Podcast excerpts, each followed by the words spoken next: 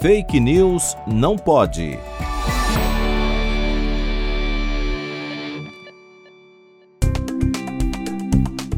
O adoçante tem sido apontado como um vilão da saúde, mas será tudo isso mesmo?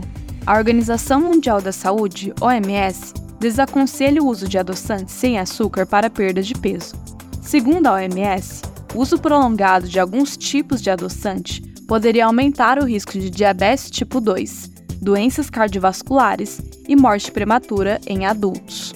Essa recomendação não se aplica, no entanto, aos adoçantes contidos em alguns medicamentos e produtos de cuidado e higiene pessoal, como pastas de dente e cremes para a pele, nem aos açúcares de baixo teor calórico e aos álcoois de açúcar, como eritritol e o xilitol. A OMS ainda ressalta que essa recomendação não é dirigida a pessoas com diabetes. Contudo, um ponto deve ser esclarecido. As evidências entre o uso de adoçantes e o desenvolvimento de doenças pode ser confundida pelas características iniciais dos participantes do estudo e pelos padrões complicados de utilização dos adoçantes. Portanto, ainda não há um consenso entre os especialistas se os riscos do uso de adoçantes superariam seus benefícios. Outra polêmica é o adoçante aspartame, classificado pela OMS como possivelmente cancerígeno.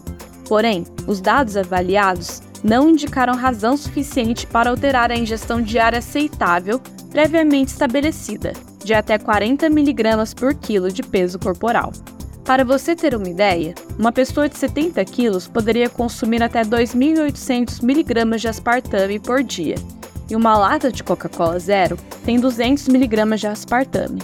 Ou seja, para atingir o limite diário, seria necessário essa pessoa consumir 14 latas de Coca-Cola Zero em um dia.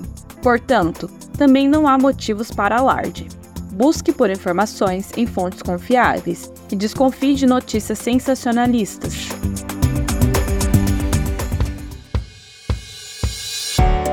Fake News não pode.